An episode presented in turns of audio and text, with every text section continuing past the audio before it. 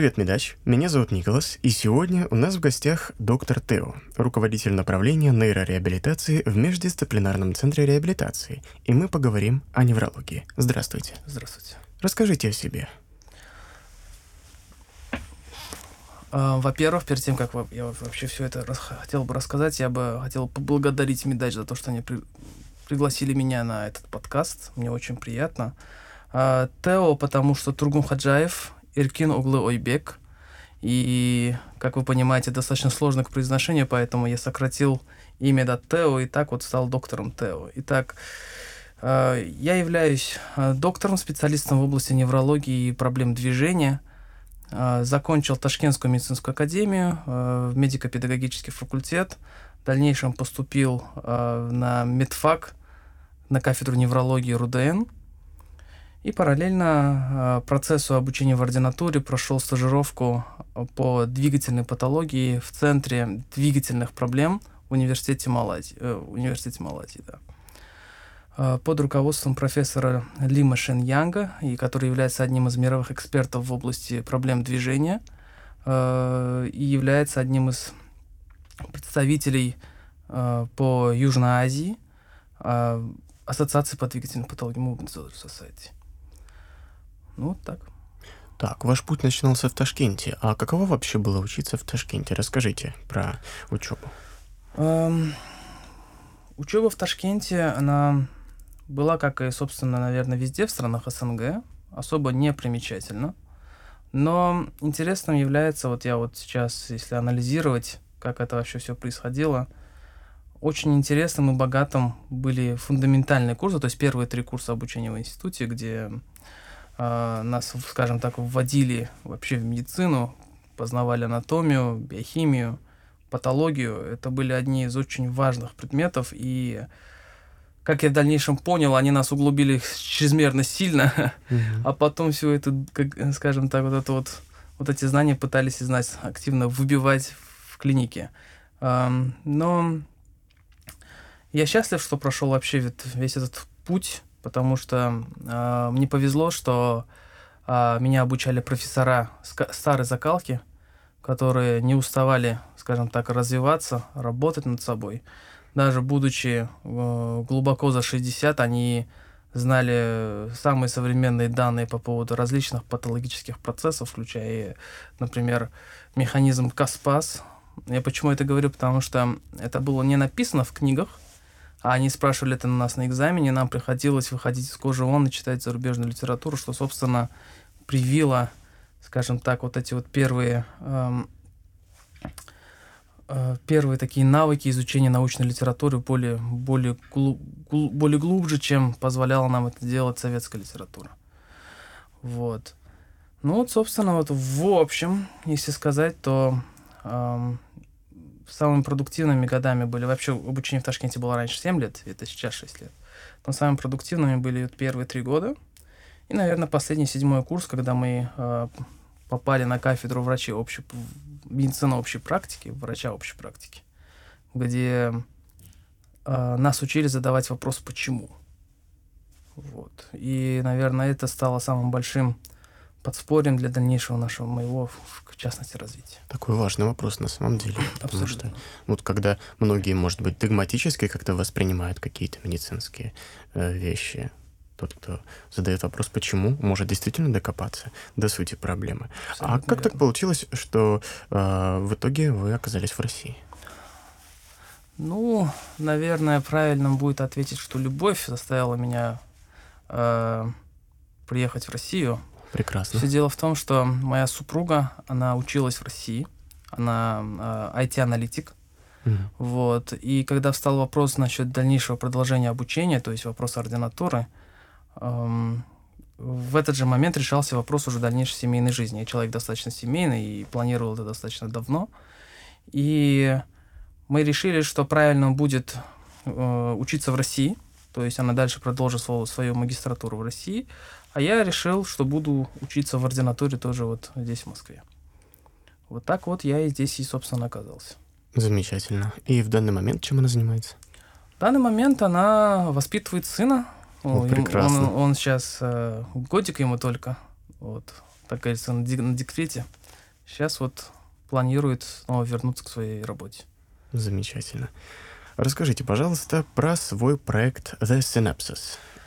А, проект Synapses изначально он планировался как такой фан-клуб для студентов, которые интересуются неврологией. Он был запущен 4 года назад, после того, как я посетил Европейскую академию неврологов, съезд, первый съезд Европейской академии неврологов, будучи студентом еще.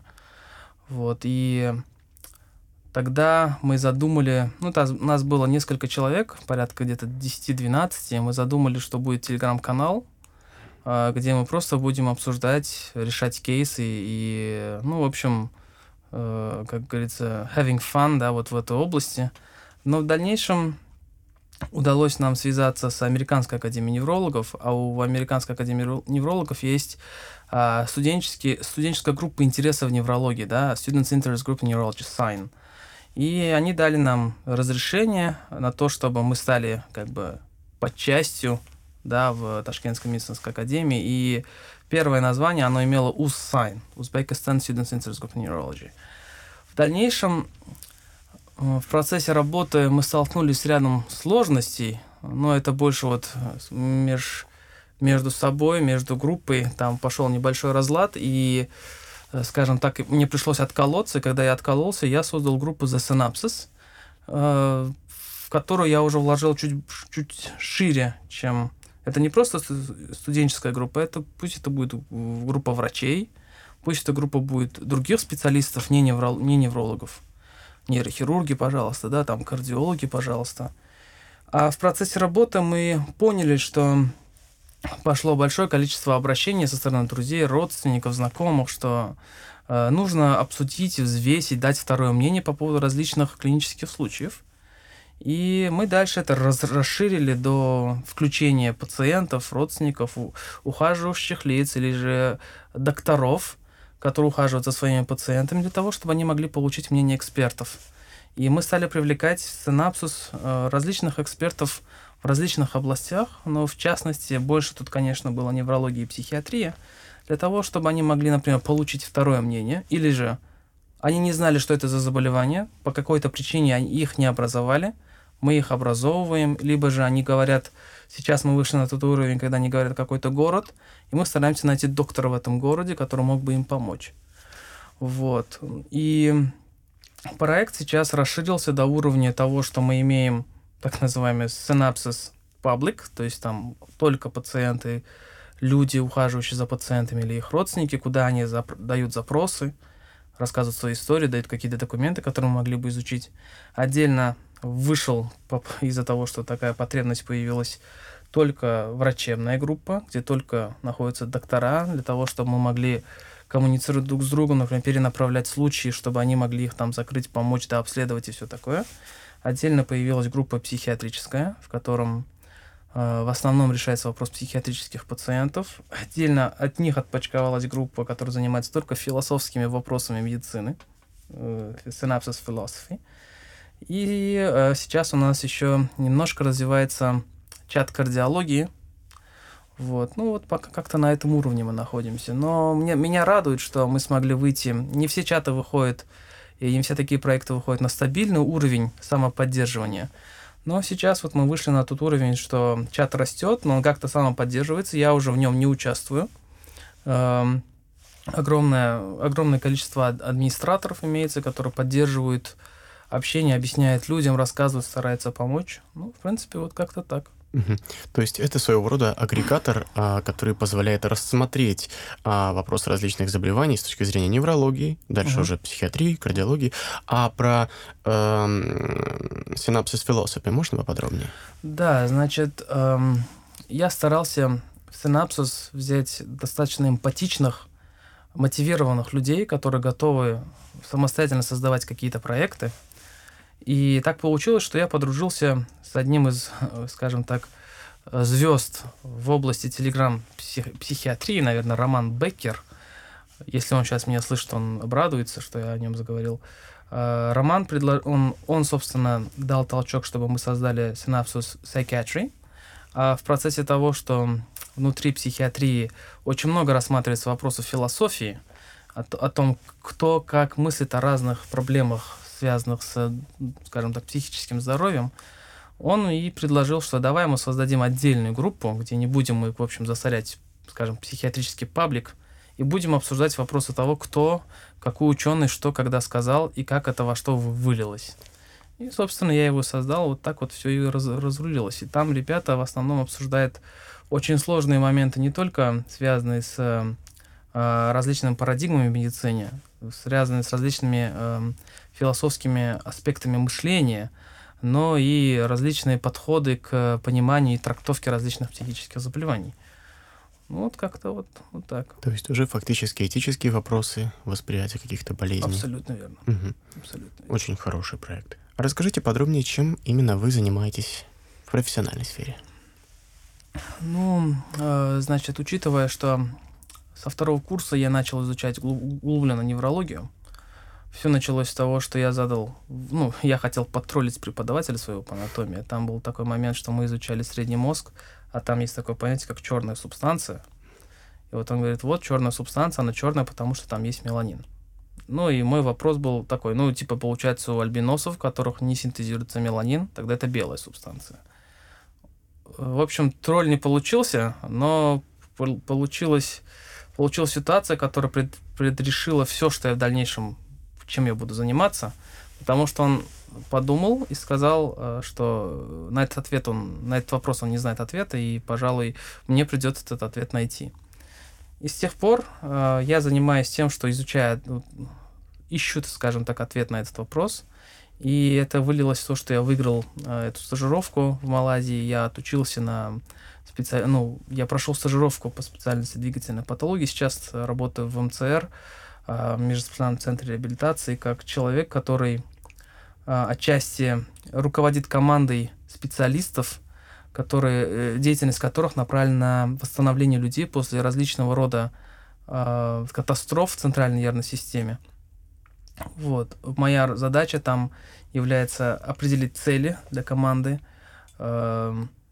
подобрать при необходимости фармакологическую терапию и наблюдать, или как это называется, медицинский, медицинское, обеспечить медицинское сопровождение этого человека от момента катастрофы до момента полной социализации как, как, мы, как мы это называем, полная реабилитация, когда человек, когда мы человеку звоним, он говорит, ребят, так у меня тут нету времени, как бы все хорошо, давайте как-нибудь там мы с вами встретимся, тогда мы говорим, все, кейс закрыт, все хорошо, значит. Ну, вот, собственно, вот это вот моя роль. И основным, наверное, потоком тем, то есть людей, которые к нам приходят, в основном это люди э, после инсульта, либо же какими-то нейродегенеративными проблемами. Так, то есть в основном это постинсультные больные с нейродегенеративными проблемами.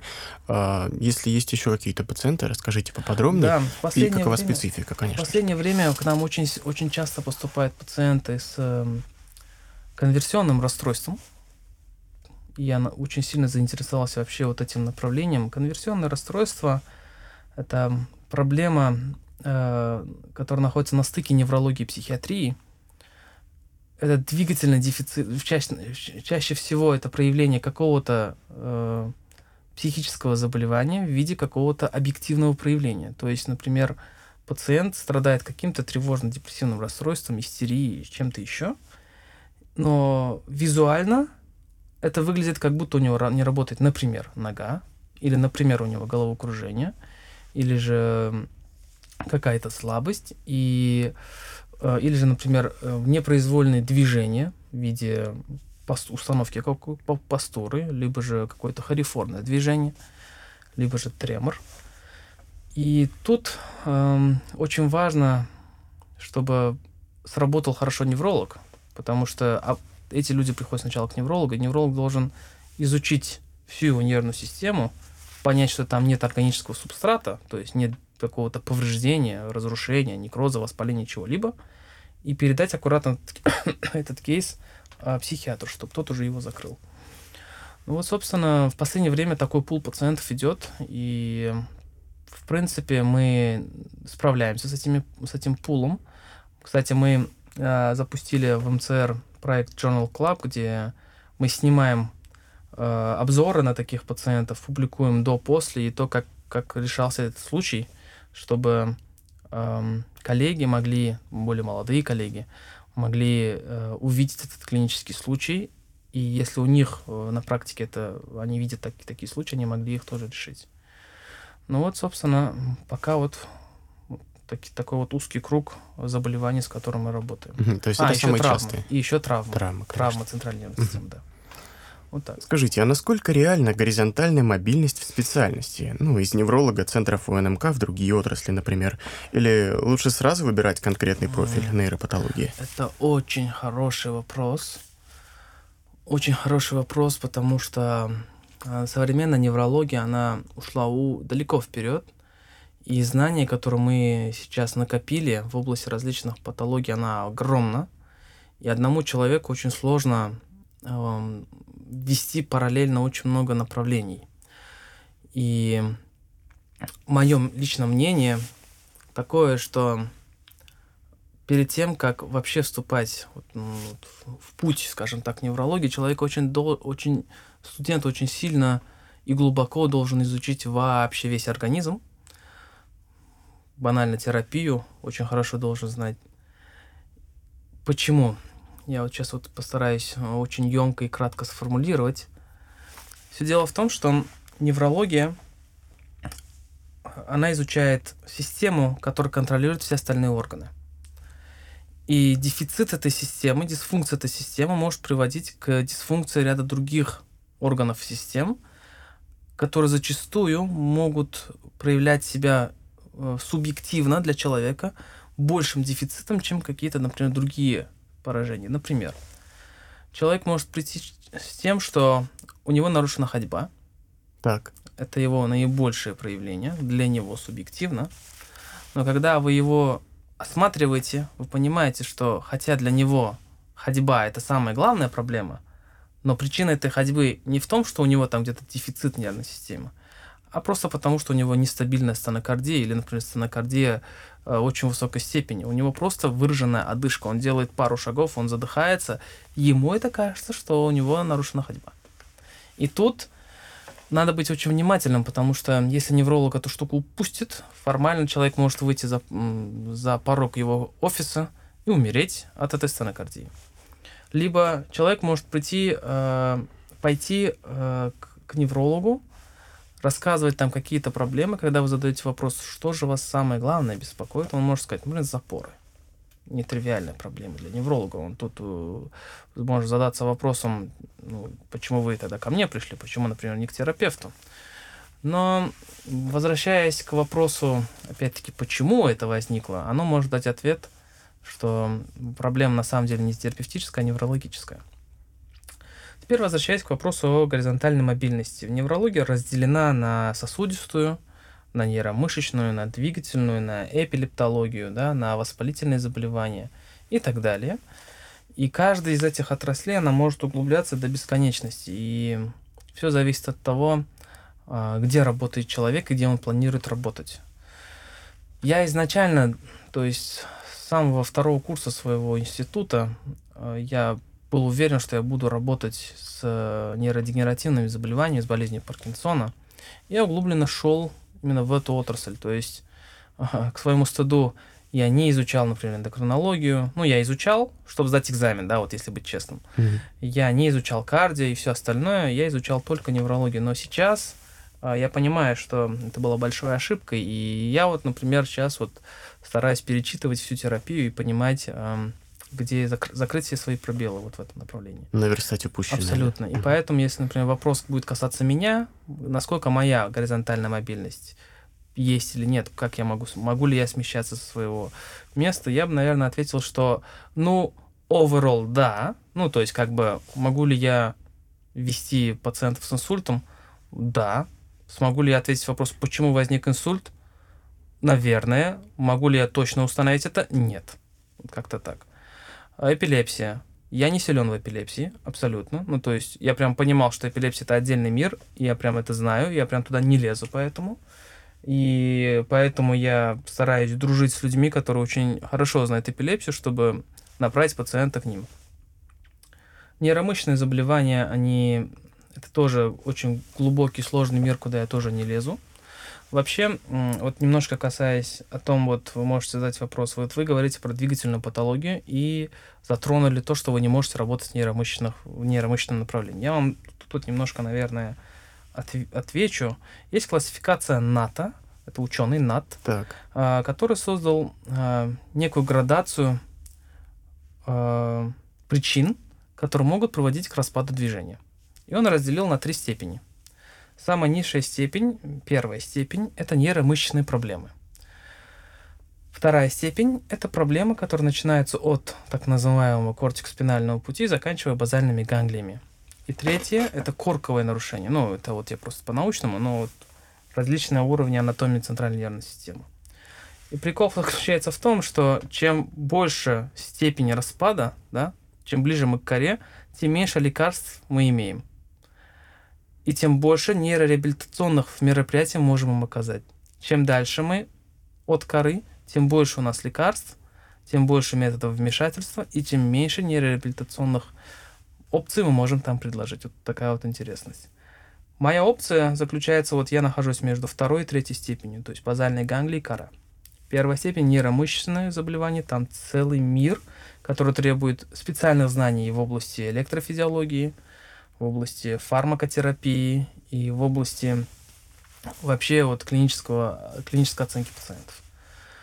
Вот. И поэтому э, моя мобильность, она вот так вот немножко ограничена. Что же касается вообще подготовки невролога, то э, по-правильному будет, если человек, студент, осваивает терапию, потом изучает общую неврологию, по-правильному. То есть он как бы знает все о неврологии достаточно поверхностно, но глубже, чем, например, знает терапевт.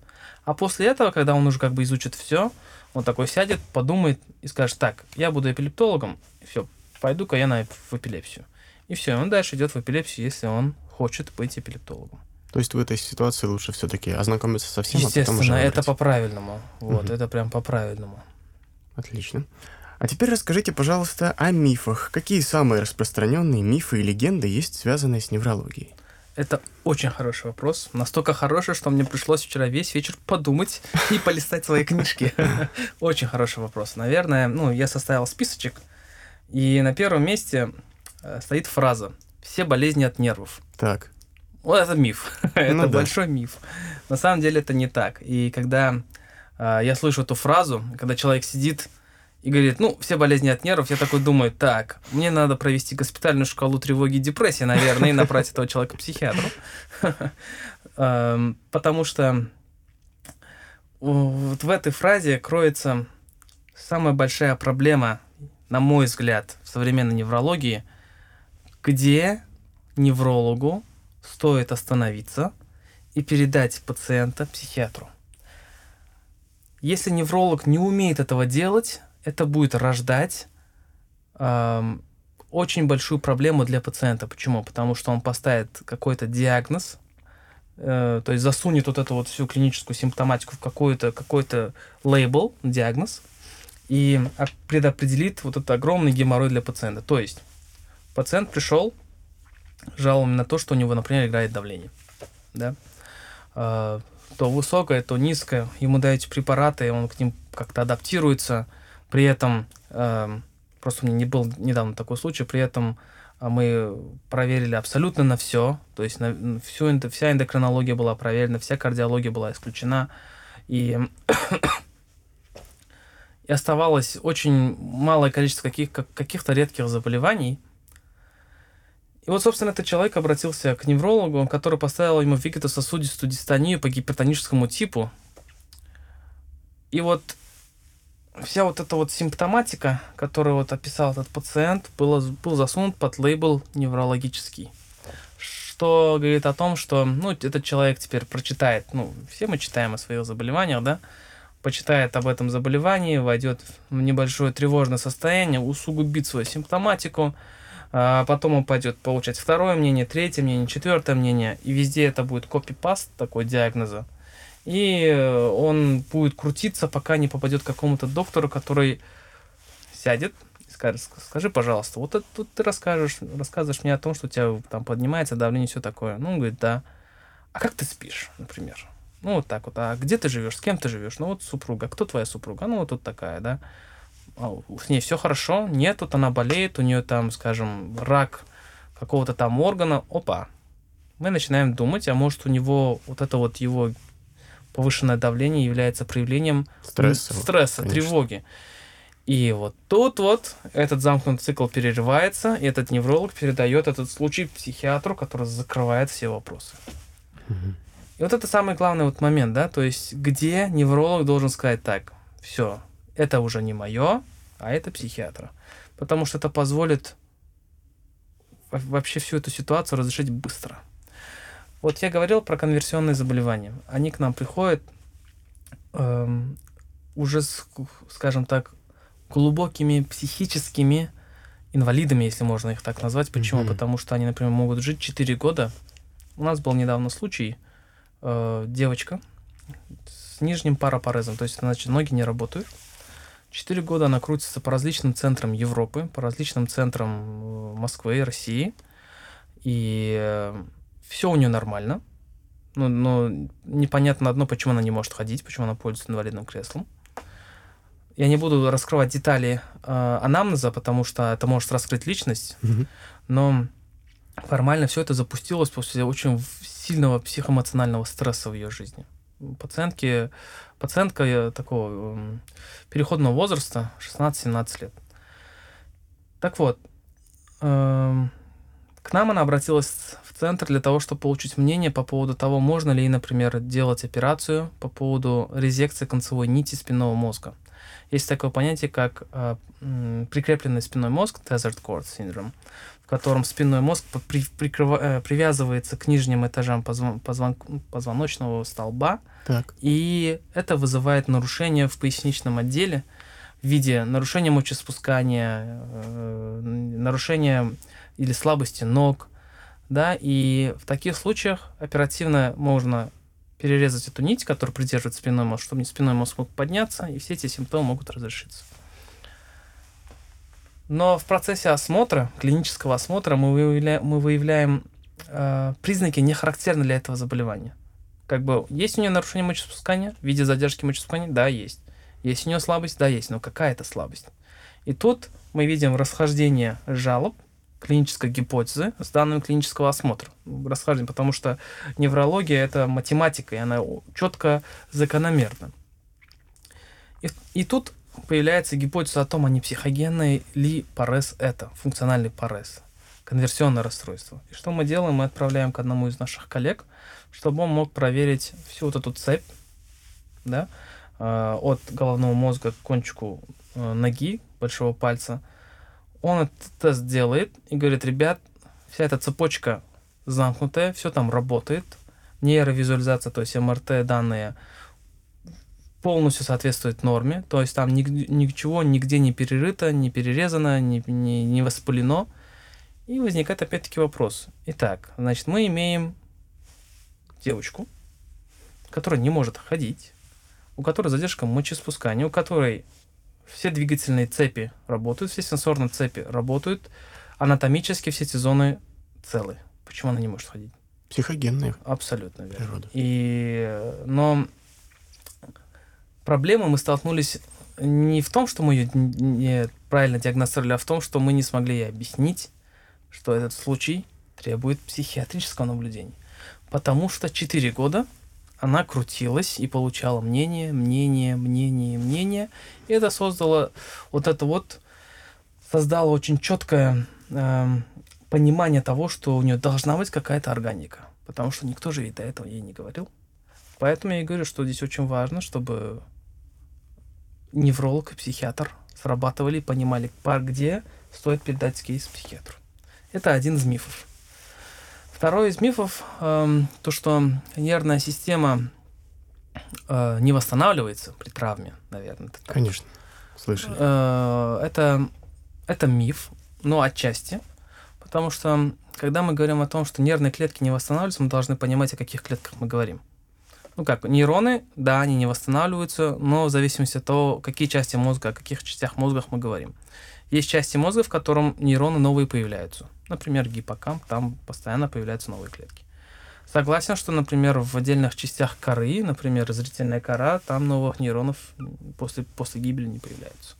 Но нервная система не заточена под функционирование нейронов.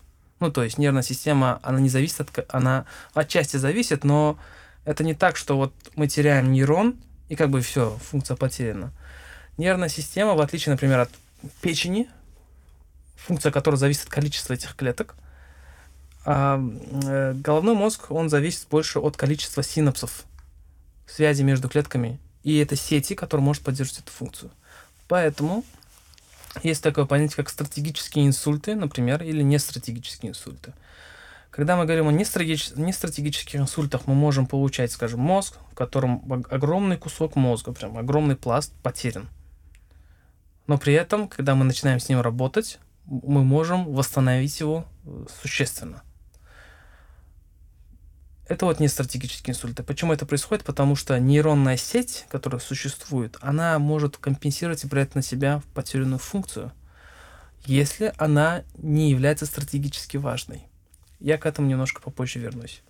Это как-то связано с принципом субординации нервной системы? Абсолютно верно, да. Вот с этим и связано.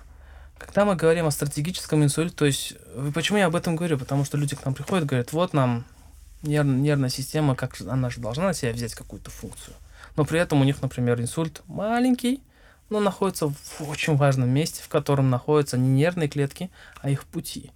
Перерезка путей приведет к тому, что, ну, как бы нейронная сеть сохранна, ну да, она как бы должна брать на себя функцию, но, блин, сигнал не проходит вниз, и мы ничего не знаем, мы вообще не знаем, как это, как эту проблему разрешить. Тут эм, реабилитационный потенциал, так называемый, и прогнозы, они э, не совсем хороши. Вот. Это что касается второго мифа, который я вот подумал и обнаружил для себя. Третий миф, что а, мы можем обучаться, мы обучаем мы, или мы можем осваивать новые знания где-то до 30-35. Это тоже большой миф. Миф заключается в том, что нервная система, она обучаемая, она работает нон-стоп в постоянном режиме. Мы обучаемы до конца своей смерти, если мы не говорим о том, что этот головной мозг подвержен каким-то нейродегенеративным процессам. Здоровый мозг он обучаем до конца. Тут другой момент. Поле, наверное, больше он социальный. Хотим ли мы это делать? Может, у нас есть какие-то другие проблемы? Может, у нас к этому моменту накопились какие-то соматические заболевания, либо скажем, какое-то тревожное расстройство, которое не позволяет нам обучиться, да, мы у нас 100-500 тысяч задач, которые мы должны делать. И так создается миф о том, что, ну, как бы, учись, учись, пока, пока ты не потерял эту способность. Мы имеем очень много подтверждений тому, что это миф, что очень многие люди за 50 тоже добивались огромных успехов э, и обучались чему-то новому. Так что вот как-то, наверное, три мифа, которые я вот так вот сформулировал для себя. Да, спасибо. Довольно распространенный миф. Да. Скажите, как обстоят дела с фармакотерапией в неврологии? Ну, эм, это хороший вопрос. Хороший вопрос, потому что когда сейчас это услышат неврологи, они э, так тихонечко взгрустнут, потому что м- неврология, ну, так как мне это рассказывали мои преподаватели, как говорится, является одной из очень элитных таких специальностей, потому что там красивый осмотр, да, мы там долго можем смотреть, очень четко можем топировать, и все. То есть на этом все и заканчивается. То есть потому что мы не имеем препаратов, которые могут, например, восстановить, если мы говорим о самом распространенном заболевании центральной нервной системы и понятной и знакомый для обычных людей это инсульт, угу.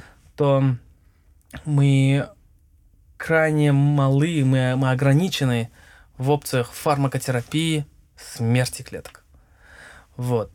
И поэтому э, это очень сильно варьирует. То есть, если мы вспоминаем опять вот эту классификацию НАТО, при нейромышечных заболеваниях мы имеем достаточно обширные фармакологические опции.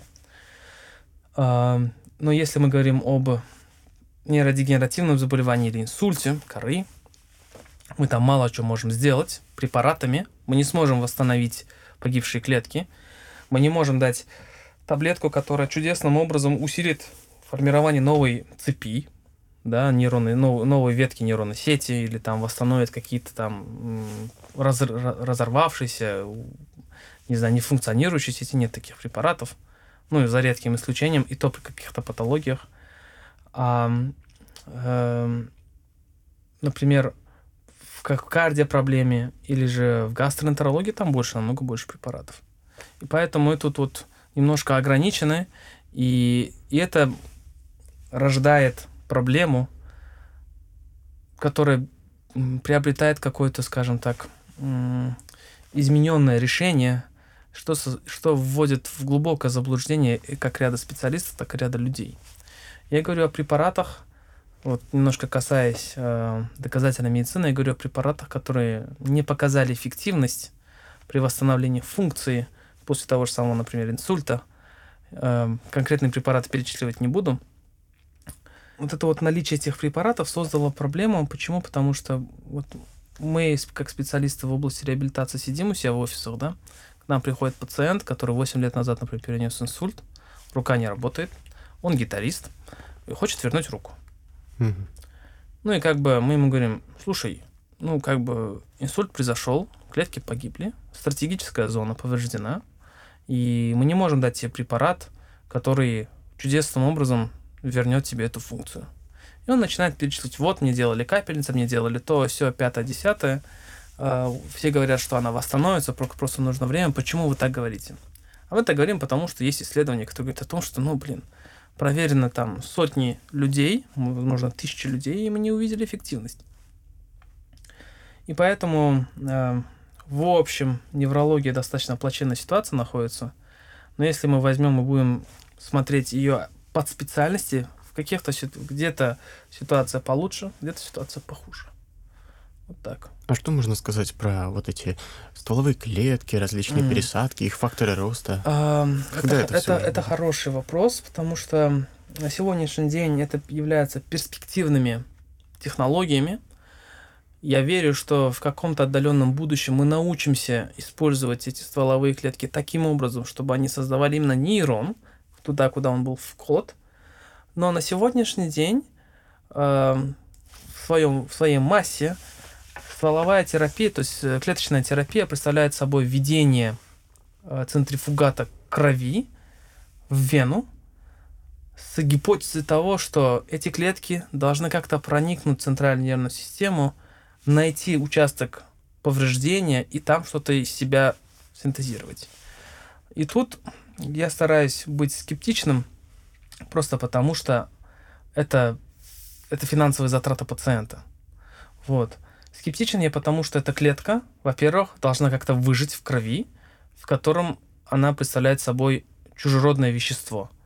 И, клет... и клетки крови могут ее убить. Во-вторых, эта клетка должна как-то сообразить, что она должна проникнуть, например, в центральную нервную систему, а не, например, осесть в костном мозге, в печени, в каком-то другом органе и родить там соответствующую клетку. Это вторая проблема, да, гематоэнцефалический барьер. Предположим, что она туда проникла. Хорошо, она проникает туда, и она каким-то чудесным образом должна найти очаг повреждения, например, инсульт, нейродегенеративное состояние, да, и вот там она должна, вот эта нежная клетка, должна, во-первых, выжить в агрессивной среде, которая убила клетки до нее, и себя создать что какую-то какую клетку. И как бы мы имеем ряд проблем в э, именно пути внутривенного введения этого, этого вещества, клетки. Другой вопрос, которым я менее, менее скептичен и более доверяю, например, это таргетное введение клеток. То есть мы берем шприц, вкачиваем туда эти клетки. Мы эти клетки немножко до этого мы их, э, скажем так, подсолили факторами роста, которые предопределили, что эта клетка, ну, она либо создаст нейрон, либо погибнет. Угу. Вот мы их предопределили к созданию нейрона. И мы вкалываем эти клетки в зоны, где они должны синтезировать из себя нейрон. В таких ситуациях тут очень сомнительные, э, э, сомнительные исходы бывают. В некоторых случаях там появляется нейрон, он там функционирует. Например, если взять болезнь Паркинсона, стволовая терапия является одним из перспективных направлений. И мы наблюдаем, что, например, подсаживание этих клеток в боковую стенку боковых желудочков привело к тому, что они из себя синтезировали допоклетки, допосинтезирующие клетки. Но в зависимости от авторов и методик их исследований, ряд этих, клетки, ряд этих клеток погибало. И погибало ровно так, как погибают клетки черной субстанции при болезни Паркинсона. И это ответ на вопрос, почему так происходит, ответом является то, что мы не знаем, почему погибли собственные клетки. И мы туда вкалываем клетки, которые погибают. Ну и как бы логики пока нет. То есть мы пока не совсем понимаем, как это происходит. У, у нас, например, в клинике очень часто задают вопросы, вот пациент перенес травму головного мозга, э, отвалилась, например, префронтальная кора. Это зона мозга, которая отвечает за, за сохранность нашей личности. То есть все, что мы представляем себя как человек, находится э, в лобных долях. То есть если мы отпилим, предположим, отрежем у человека мозжечок, отрежем затылочную долю, отрежем височную долю, он более или менее как личность будет сохранен. Но если мы от, отпилим ему лобную долю, мы потеряем человека как личность. Так вот, значит, э, травма префронтальной зоны. Родственники приходят и говорят, вот мы прочитали, э, что есть исследование, что мы можем вколоть ему внутривенно стволовые клетки, которые получат из него же, и вот они помогут нам восстановить, собственно, э, префронтальную кору. И как бы возникает вопрос, они задают э, вопрос, насколько это перспективно, насколько это, инфи, э, э, скажем так, насколько это правильно, если мы в это будем инвестировать финансовые средства. Кстати, эта процедура достаточно недешевая. И тут как бы такой, такая дилемма появляется, что им ответить. Как бы. Ответ мой обычно бывает такой, что мы не имеем достаточно данных, а когда начинают, когда они начинают, иногда это все перерождает в споры, я начинаю объяснять, что вот смотрите, вот МРТ, видите, вижу. Видите, вот это вот префронтальная кора, видите, вижу. Вот тут, видите, нет, не вижу. Скажите мне, как эти 10 миллилитров клеток должны проникнуть, как я сказал, по всем, пройти все эти этапы. Хорошо, предположим, что это какой-то хронический процесс. То есть травма произошла два года назад, они вот теперь хотят туда влить стволовые клетки. Там уже рубцовая ткань. То есть э, архи- архитектура на, микро- на микроскопическом уровне изменена таким образом, что даже туда, если клетка встанет, а даже если она превратится в нейрон, ей некуда расти в объеме. Хотя э, есть перс- более перспективное направление, когда мы берем, то есть пациент поступает с травмой, мы им открываем мозг, берем участок разможенной ткани, сеем эти клетки, они там растут, да, то есть мы берем из поврежденного участка его же стволовые его же. клетки, ждем, пока мозг зарубцуется, восстановится, открываем снова мозг, вырезаем рубцовую ткань, сажаем эти нейроны и смотрим, что получается. Ну, на сегодняшний день мы умеем это делать на шимпанзе. И что же получается? Более или менее эффективно. 95% восстановления получается, но мозг шимпанзе, он крайне примитивен, мозг mm-hmm. человека намного сложнее. Mm-hmm. Когда мы придем, возможно, мы когда-то к этому придем, но это не вопрос следующих пяти лет, на мой взгляд. Вот. И поэтому стволовые клетки это достаточно такое, пока очень спорное. Другой момент, что есть еще и обратная монета. Есть исследование, которое говорит о том, что применение стволовых клеток, например, у пациентов с мультисистемной атрофией, это одной из форм нейродегенерации, повышает риск развития инсультов, потому что эти, э, эти клетки, они э, чужеродные, и они могут, они могут из себя представлять эмбол, то есть это mm-hmm. вещество, которое находится, то есть какое-то вещество, которое находится в сосуде, которое может закупорить сосуд и вызвать ишемию. И корейс, южнокорейское исследование показало, что существенно повышается риск развития инсультов у пациентов, пере, перенесших, скажем, вот, вот такую терапию. Но, как бы, риск-эффект там он не очевиден, то есть там риск намного выше, намного выше. Давайте поговорим о нейрореабилитации с точки зрения доказательной медицины. Что это вообще такое? Спасибо большое за вопрос. А, я немножко дам комментарий, наверное, потому что, а, ну, вообще, давайте так начнем. Нейрореабилитация – это комплекс мероприятий, направленных на восстановление функционирования пациента так. после какой-то катастрофы центральной нервной системы. Угу. Ключевым словом является функция. Потому что человек, который, например, пережил инсульт, опять возвращаясь к самой распространенной проблеме. У него не работает рука. Ну, она висит. Он не может ни, разог... ни согнуть, ни разогнуть руку. И очень часто что происходит? Рука начинает сгибаться, и все начинают радоваться. Ура, мы восстанавливаем руку. Но на самом деле это активация более глубинных рефлекторных процессов, э, которые обеспечивают смыкание руки и приведение руки к туловищу, чтобы она не болталась как плеть и, например, не стала, если мы очень сильно утрируем, не стала добычей для какого-то потенциального хищника или же преградой в процессе избегания или убегательной реакции, да, когда вот организм пытается убежать, а тут, тут рука такая да. Тащится, тащится, опа, за ветку зацепило, все, хищник поймал, сел. То есть да. сама функция здесь не Абсолютно. восстановилась. И, это... и поэтому это приводит к тому, что рука режим. нагнетается, переходит в спастичное состояние, приводит к туловищу и приобретает наиболее безопасное, на мой взгляд, вот в философском плане, безопасное и не мешающую позицию. То есть сгибание не дает функции. И поэтому есть исследования, где были э, изучены пациенты, которые после инсульта вышли в хорошее функционирование, то есть они начали пользоваться рукой. И они заметили, что в течение первых 72 часов у этих пациентов появилось разгибание. Mm-hmm. Если появляется разгибание, то мы ожидаем, что эта рука станет функциональной. А сгибание это рефлекторный процесс. Ну, то есть рука сомкнулась, и, и что делают люди? Они пытаются его раскрыть сами. А она обратно. А она обратно. Ну, не несет функции никакой абсолютно. Ну, как, зато как, знаете, так вот, э, вес 10 килограмм так приложить, там, придержать что-то, придавить, нет проблем. Теперь э, касательно вообще вопроса вот это вот с позиции доказательной медицины. Для меня, как для человека, который немножко но побывал в британской системе обучения, этот вопрос немножко звучит дико, потому что, ну, медицина — это точная наука. И, естественно, все методы, которые в ней применяются, должны иметь доказательную основу. Ну, то есть мы не, мы не должны делить медицину на недоказательную и на доказательную. Но, к великому сожалению, имеет место быть, что иногда мы сталкиваемся с такими проблемами и начинаем это называть, ну, с позиции доказательной медицины. Жаль, что не для всех это так очевидно. Абсолютно. Другой момент, что доказательная медицина пока не нашла ответа на все вопросы. Но что она нам уже говорит? Она говорит, что если человек взаимодействует да, вот он, например, перенес выраженную ну, жесткую травму, вышел из комы, но способен понять вопрос, способен моргнуть в ответ или дернуть палец по команде, с этим человеком можно работать.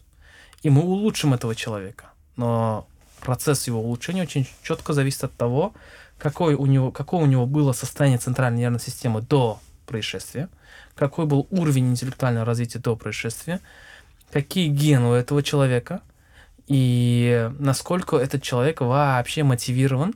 А мотивация укладывается в вопрос нейроанатомии. То есть мы обязательно смотрим мозги сами, то есть мы смотрим снимки МРТ, и мы, мы прогнозируем, хорошо, этот человек э, открывает, закрывает глаза, э, дергает пальцем по команде, и мы изучаем его стратегические зоны и понимаем, куда мы можем этого человека потенциально максимально вывести.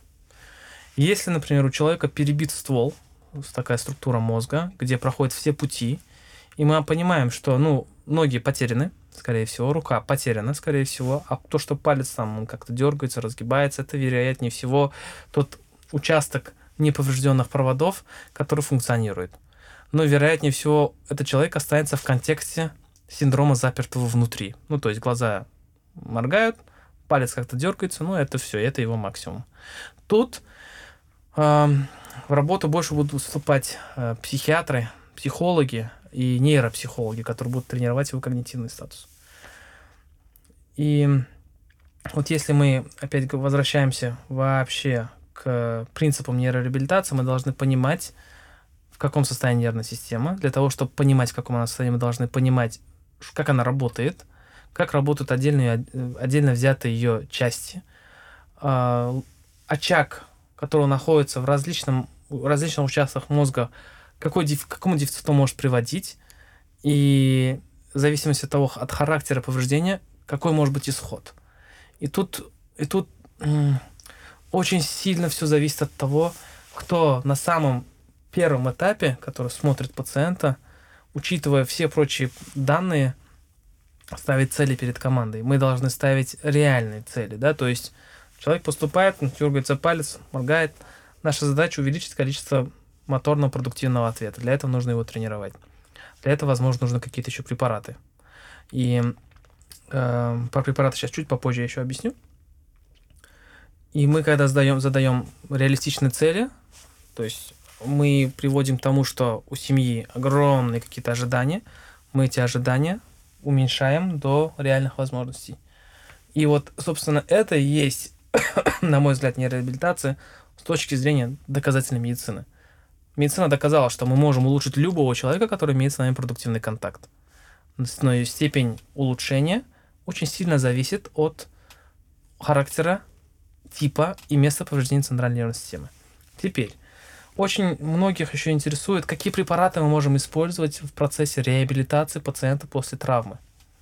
И что говорит об этом доказательная медицина.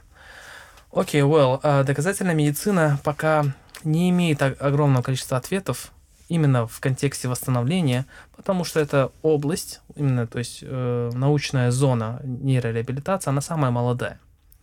И мы пока не знаем, какие препараты где как работают. И я это называю метаболические и нейромедиаторные игры. Мы играем в нейромедиаторные игры с пациентом. То есть поступает пациент, у которого оглушенное состояние, он перенес диффузное акциональное повреждение головного мозга. Что мы знаем? Мы знаем, что амантадин, препарат амантадин, который используется при болезни Паркинсона, и обладает небольшим уровнем э, evidence, то есть доказательства о том, что он чуть-чуть может где-то что-то улучшить. Но это то есть эти доказательства, они не, эм, не, скажем, не прочные, потому что они собраны через серии случаев. То есть 28 случаев, насколько я знаю, по последним данным, показали, что, ну, как бы при диффузном акциональном повреждении головного мозга амантадин может улучшить степень и уровень продуктивного сознания. Другими препаратами, например, являются леводопа, препараты, такие как действующие на норадреналиновые э, медиаторы, на серотониновые медиаторы. И, как, и поэтому это все медиаторы, поэтому я, собственно, называю это медиаторные игры. То есть мы смотрим на пациента, смотрим на его мозг, смотрим, где повреждение, вспоминаем нейроанатомию, какое же, какое же ядро тут находится, и начинаем вспоминать нейробиохимию, то есть какой медиатор продуцируется этим ядром. И пытаемся немножко там подкрутить, тут подкрутить, но тут очень важно понять одно – что там, где нет э, эвиденса жесткого, то есть вся нейрореабилитация не имеет четкого доказательной основы, мы должны понимать две вещи. Первое. Наше вмешательство должно быть четко понято и быть объясненным родственникам, чтобы они понимали, зачем мы это делаем. Все, что мы делаем, должно под собой иметь какую-то логическую основу. Оно должно мы должны понимать, что мы пытаемся сделать, и то, что мы пытаемся сделать, должно быть измеримо. Если мы не можем это измерить, то как мы понимаем, где мы эффективны, где мы неэффективны? Приведу пример. Мы наблюдали пациента 24 лет, который по каким-то таинственным обстоятельствам перенес какую-то травму, механизм которого мы не знаем. Мы видели, что он, его он, он пережил диффузное акциональное повреждение головного мозга. На серии снимков МРТ мы видим разрозненные такие очаги, один из которых находится в стволе, что дает, собственно, клинику. И проанализировав литературу, а нам всегда приходится это делать, искать постоянно новые данные, мы, мы посадили семью и сказали, уважаемая семья, на сегодняшний день нет препаратов, которые могли бы достоверно улучшить состояние вашего, вашего ребенка. Мы имеем экспериментально, назовем это именно так, препараты, которые безопасны, используются при других заболеваниях, побочный эффект которого ясен, а, и мы знаем, что мы хотим добиться от него, и мы знаем, как эту штуку измерить. Мы можем это попробовать, если вы хотите. Семья дала согласие, мы ввели этот препарат. Препарат леводопа, э, леводоп содержащий, модопар, модопар, по-моему, был, да. Так. И что мы, что мы увидели? Критерий эффективности мы взяли способность пациента переписать свое имя, скопировать свое имя э, путем изучения того, что написал экзаменатор. То есть экзаменатор пишет его имя, он это просто копирует. И мы наблюдали следующее. 100 мг э, леводопы, то есть модопара, достаточно, чтобы восполнить весь эндогенный запас леводопы при, при его дефиците. И мы увидели, что вот он выпил мадопар, через два часа он четко скопировал свое имя, но, но в этот же день мы, заме... мы увидели, что у него какие-то непонятные ощущения в области паха, и мы подумали, нет ли здесь какого-то галлюцинаторного эффекта, потому что леводопа может провоцировать галлюцинации, или же какого-то другого побочного эффекта, мы прекратили этот препарат. И что же? На следующий день он не смог написать свое имя. uh Но через сутки он, попад... он его забирает скорая, и выясняется, что то, что он чувствовал, был камень, который сместился. Очень часто иммобилизированных пациентов они страдают мочекаменными болезнями, mm. болезнью, и камень смещается и обтурирует, и это дает ну, как вот эти чувства дискомфорта в паховой зоне, потому что проекция болевых ощущений происходит именно туда. И когда эта семья вернулась, мы повторно подняли вопрос Леводопа, но пока мы не договорились, когда мы будем это вводить, ну, потому что, вы сами понимаете, мы верили Леводопу, а, как бы улучшение мы объективно увидели, увидели, на следующий день он развалился, развалился, хотя это могло спровоцировано быть другими факторами. И естественно, что этой семье создалась тревога по поводу этого препарата. Но так или иначе, а, эффект он был, хотя очень многие ребята сейчас могут задать вопрос, ну как бы один кейс, и как бы вот, вот такое измерение, оно крайне нерепрезентативно, я буду полностью с этим согласен. Но в мире нейрореабилитации очень много упирается в то, как мы строим вообще вмешательство, потому что весь доказан, доказ, вся доказательная медицина построена, то есть в корне лежит случай. Например, при болезни Паркинсона пациент простудился, и ему доктор выписывает амант-1 для того, чтобы вылечить его простуду. А этот пациент потом говорит, доктор, знаете, мои, мой, мой тремор и моя склонность проходит на этом препарате. И после этого рождается исследование, которое подтверждает, что амант-1 обладает эффектом у таких пациентов. И поэтому э, я всегда сторонник того, чтобы мы старались использовать новые методы, но это должно иметь некую четкую логическую основу, и она должна быть измерима. Скажите, а чтобы неврологам не отставать в получении новых знаний, как им быть? Ведь гайды постоянно меняются, потому что препаратов так много. Что делать? Это хороший вопрос, потому что я не знаю пока на него ответ. Я сам стараюсь не отставать. Это, это крайне важный аспект современной медицины.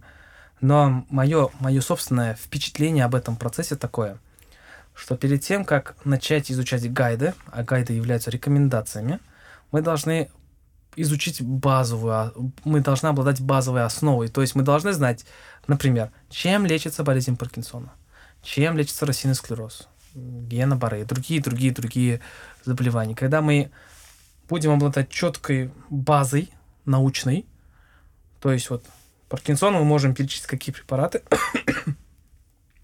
Когда мы этому, мы этому научимся, потом нужно взять и изучать гайды. Теперь хитрость такая, что я согласен, что гайды меняются с года в год, но а, ядро этого, этих рекомендаций, то есть препараты, их дозы, они почти одинаковые.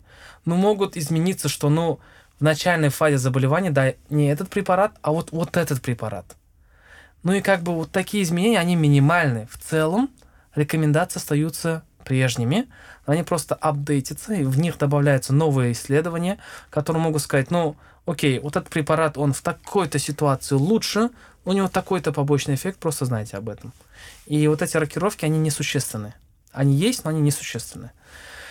Но что может появляться нового в гайдах? В гайдах могут появляться новые какие-то препараты, которые в старых не, не использовались, потому что за этот период синтезировались новые препараты, они изучились. И поэтому лично я э, придерживаюсь следующей тактики. Я изучаю фундаментальную какую-то книжку, какую-то. Например, я изучал сначала нейроанатомию через клиники Мэйо. Э, есть книги э, клиники Мэйо. Угу. Там есть две книги, которые по-разному объясняют анатомию центральной нервной системы. Есть горизонтальные уровни, так называемые horizontal levels, так. и есть э, цепи, prolonged, вертикальные уровни, в котором рассказано, например, моторная система отдельно, сенсорная система отдельно. И когда я вот эти обе книги изучил, я понял приблизительно, как выглядит центральная нервная система. Следующее, что я сделал, я изучил функцию, как эта штука работает. Это отдельная книга, Э, автора я сейчас не смогу вспомнить. Третьей, книги, третьей книгой э, был неврологический осмотр Ди Джонга. То есть Ди Джонг Neurological Examination. Это была книга на 800 страниц просто по неврологическому осмотру. Все. И когда я изучил эту книгу, я понял не только, как это анатомия и функция взаимодействия, но как это все проверить. И после этого я, я специально вот этот путь прошел, чтобы прочитать Брэдли. Есть э, клиническая неврология Брэдли. Огромная книга, две с половиной тысячи страниц. Там все о неврологии, Библия невролога, там начиная от нейроанатомии, методы исследования, принципы, диаг... принципы чтения МРТ, заканчивая клиникой и редкими заболеваниями. Там о каждом редком заболевании по, там, по параграфу. Это создало впечатление вообще о мире неврологии. После этого я начал читать частные книги. Например, «Двигательная патология», болезнь Паркинсона отдельно, рассеянный склероз отдельно. Там уже, соответственно, тома где-то по 1000-1500 страниц только об одной проблеме. И вот тогда вы уже понимаете а, не только в глобале неврологию, но и в частности конкретную, но опять-таки это поверхностно. Более глубоко изучается только посредством изучения последней литературы и статей, потому что статья отвечает на конкретный вопрос. Например, пациент с болезнью Паркинсона, страдающий запорами. Как эту штуку лечить? Об этом написан параграф в книге, а там целых э, несколько, ну, десятки страниц о том, как эта штука конкретно лечить с э, практическими рекомендациями. Или же пациент с болезнью Паркинсона, который э, не включается, скажем так. То есть там есть периоды включения и выключения. Они выпивают таблетку, таблетка не срабатывает. Они не могут включиться. Как решать эту проблему? В книге написано опять-таки параграф, статья дает конкретно практические рекомендации. А, и поэтому это вот, собственно, вот в глобале выглядит так. Книга, книга, фундаментальная книга, частная, клиник, частная книга, статьи, потом рекомендации. Вот так. Но опять-таки мы должны еще э, понять одно. Я бы сказал бы так. Когда я преподавал студентам, создав... возникали очень большое количество споров на, этом, на, на этой основе. То есть они воспринимают рекомендации как закон, и как бы стараются жестко идти по этому закону. Но это не, не совсем так. То есть это же только рекомендация, это, это просто умные дяди, которые изучили литературу, говорят молодым специалистам, что, как и делать. Но э, весь цимис всего этого процесса заключается в том, как э, использовать рекомендации, клиническую ситуацию и личный опыт, чтобы дать пациенту наиболее подходящий препарат в наиболее оптимальной дозе. Вот так это работает. То есть мы не должны просто вот как молиться на эти гайды и говорить, что вот это истина в последней инстанции, это лишь рекомендации. Скажите, пожалуйста, как вы видите неврологию в будущем? Учитывая современные тенденции развития э, клеточных технологий и компьютерных технологий, я вижу будущее неврологии таким образом. Мы научимся, вероятнее всего, манипулировать клетками так, чтобы мы могли э, выращивать потерянные участки, а возможно целые доли мозга, чтобы пришить эту долю искусства. Ну, как вот, как сейчас вот идет же вот эта модность, да, вырастили там искусственную почку до 16-недельного эмбриона там или что-то еще. Я думаю, что мы сможем выращивать части мозга, целый мозг, сегменты мозга, сети, какие-то поля, и мы можем эту штуку пришивать. Это будут клеточные технологии. Но более жизнеспособной гипотезой – которая уже интенсивно развивается, вероятнее всего будет интеграция мозга человека с каким-то искусственным агрегатом, каким-то чипом, который будет внедрен в мозг и который будет выполнять функцию потерянной доли. Но все это слишком, слишком серо, слишком опасно, и, на мой взгляд, это все на мой взгляд, и граничит, скажем так, с очень эм, скажем, устрашающими, возможно, какими-то результатами. То есть я говорю о технологии Neuralink. Э, Илон Маск недавно презентовал свою новую технологию Neuralink, которая позволяет, то есть они создали микроэлектроды, которые способны встраиваться, как я понимаю, между, то есть в, не, в нейронную сеть и считывать информацию с отдельно взятых синапсов, интегрировать эту информацию, в результате которого, как они предполагают, человек сможет управлять э, искусственным интеллектом, компьютером. Но я очень скептичен по отношению к этому, потому что компьютер обладает э, неисчерпаемыми ресурсами. То есть дайте ему питание, дайте ему дополнительные э, какие-то технологические апгрейды. Я, не, я просто не, не силен в компьютерных технологиях, то есть дайте ему, например, помощнее процессор, дайте ему побольше памяти, у него, ну, то есть мы это можем увеличивать до бесконечности. Человеческий же мозг, он, он человеческий мозг, он ограничен, он находится в закрытом пространстве, он имеет тот объем, которым заложено, э, который заложен ДНК. Все. Он, он не, без, не безграничен. И тут очень такие устроить можно жаркие споры. То есть мы хотим починить компьютер, но формально установите вы э, эти электроды в необходимые зоны и запустить и их можно запустить таким образом, чтобы самая репрезентационная зона коры, то есть та зона коры, которая отвечает за наше самосознание, может потерять связь, например, к зоне, которая отвечает за чувство самостоятельности какого-то исполняемого движения. То есть формально, когда мы хотим сжать руку, мы понимаем, что мы сами дали команду, и мы сами сжали руку. Есть такое заболевание э, или синдром, который носит название синдром чужой руки. Так. Когда рука, чаще всего левая, если это правша, выполняет какие-то функции, какие-то движения, хватает, избегает, э, в очень тяжелых случаях может атаковать э, человека. В таких ситуациях, когда мы задаем вопрос пациенту, что ты чувствуешь? Он говорит, я чувствую, что, я это, что это делаю не я. Это кто-то другой делает. Это делает инопланетяне, микрочип, что-то еще.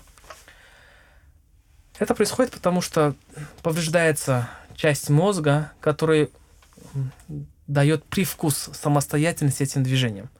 Ну, то есть, возвращаясь к знаменитой фразе Татьяны Черниговской, мозг и личность не одно и то же – и теперь представьте, мы встраиваем нейролинк АИ в этот участок мозга, мы включаем этот, э, это, этот прибор, он выключает эту зону мозга, человек теряет, человек теряет чувство самостоятельности движения этой руки.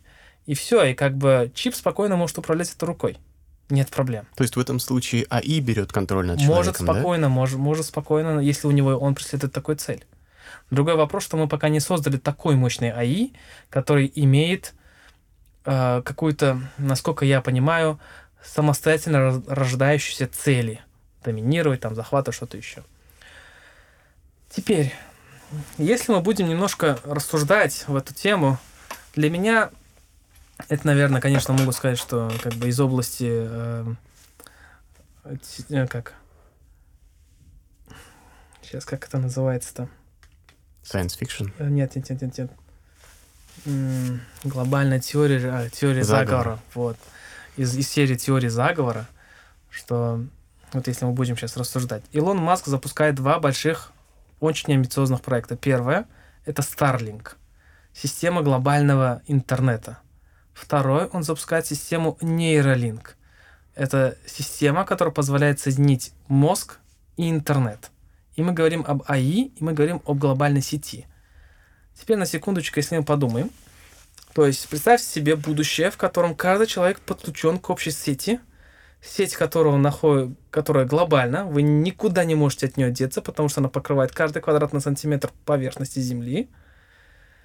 И как бы тут начинается рок-н-ролл, да? Кто дает гарантию, что на, нами не манипулирует и не управляет, исходя из того, как работает мозг, и что мы можем отключить саморепрезентационную зону от остальной части, части мозга. Ну, то есть, возвращаясь опять к Татьяне Чернивец, как вы понимаете, что я не реальность, что мы не в матрице?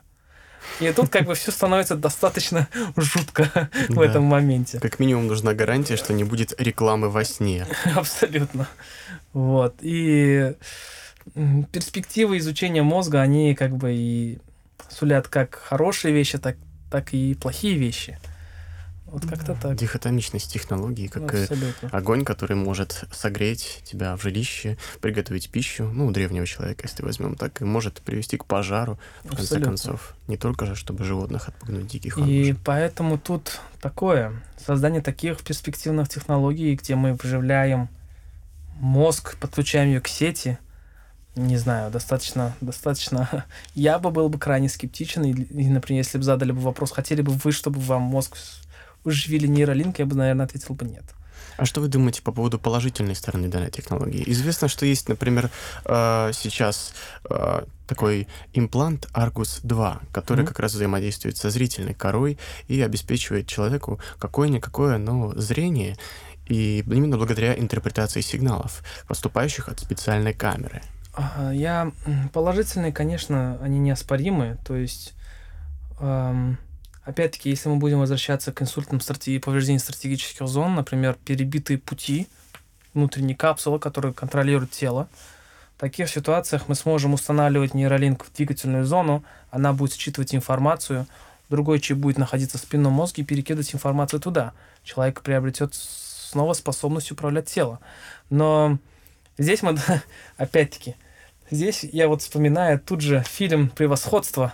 О, да, Абсолютно, фильм. где как бы технология создавалась с целью вылечить человека, но в конечном итоге а, там немножко начало пахнуть революцией, да, техногенной, где люди теряли опцию управлять своим телом, а некое другое существо, назовем это так, значит, брало контроль. Вот. Поэтому, да, ну, в принципе, мы сможем это делать в ближайшем будущем, но тут надо быть очень осторожным. Я думаю, нужно будет создать некую правовую сначала базу, проработать mm-hmm. этику э, вот в таких вмешательств, и потом уже использовать эти технологии. Да, конечно же, этика требует очень больших усовершенствований, хотя бы касательно уже таких вопросов, как э, аборт, применение стволовых клеток, клонирование, искусственное оплодотворение и, конечно же, это искусственный интеллект в медицине и, э, собственно, внедрение различных чипов, безусловно. Как же отличить хорошего невролога от плохого? Быстрый ответ не знаю. А, более развернутый ответ, наверное, а, мне придется для этого перефразировать, как отличить хорошего доктора от плохого доктора. Угу. И я отвечу с перспективы, с точки зрения представления о том, что если бы я был бы пациентом. И, наверное, я бы доверился бы тому доктору, который сможет сказать, я не знаю, что это такое. Я постараюсь найти ответ на что это. Либо эм, человека, который будет в этот момент, или он скажет так, дайте мне немножко времени, я изучу ваш вопрос, проконсультируюсь и дам вам ответ. То есть я считаю, что хороший невролог это тот невролог, который не торопится э, в ответах, не старается засунуть симптомокомплекс под какой-то ярлык, э, ищет и пытается ответить на вопрос, почему так происходит. Например, почему человек упал. Ну, то есть 80-летний мужчина упал. Почему он упал? Если вы зададите этот вопрос, вы, вы найдете там деменцию в 70% случаев. Ну, то есть, это, эти вопросы сакральны, потому что осознание ответа на, понимая, получая ответы на такие вопросы, меняет, будут менять, по крайней мере, судьбу этих пациентов и будут менять терапию. Потому что, ну, упал, хорошо, эндопротез, нет проблем, отправляете в реабилитационный центр, реабилитирует, все хлопают, он ходит, через неделю упал, другое, другое бедро сломал. А все потому, что ему нельзя было ходить, либо не, ему нельзя было ходить самостоятельно. И потому что у него деменция. И поэтому я думаю, что хорошие неврологи, хорошие доктора те, которые постоянно задаются вопросом «почему?». И, и постоянно ищут и понимают, что они, их знания не безграничны, и не стараются вот засунуть некое непонятное во что-то понятное. Вот так. То есть здесь опять догматическое мировосприятие совершенно неуместно. Ну да. Хорошо, давайте переместимся к вопросу о литературе. Какие книги и ресурсы можно посоветовать для невролога? Литературы цел, целое море. Все зависит от того, кем он, кем он себя видит, в какой, в какой перспективе. Но я бы сказал бы, что Мастрит, такие, да, вот книги, это э, неврологический, клинический неврологический осмотр Ди Джонга, так. А, нейроанатомия Мэйо, клиники Мэйо, а, и клиническая неврология Брэдли. Угу. Это вот мастрит, потому что там охватывается все, все. Ну, наверное, еще есть книга, называется «Клиническая анатомия через клинические случаи». То есть там объясняется, как работает нервная система и повреждение этих структур, какую симптоматику вызывает, прям с клиническими кейсами. Это очень информативно, потому что человек начинает понимать, как это все взаимодействует. Так, и данная литература подходит для формирования как частной, так и общей неврологии? Больше общей.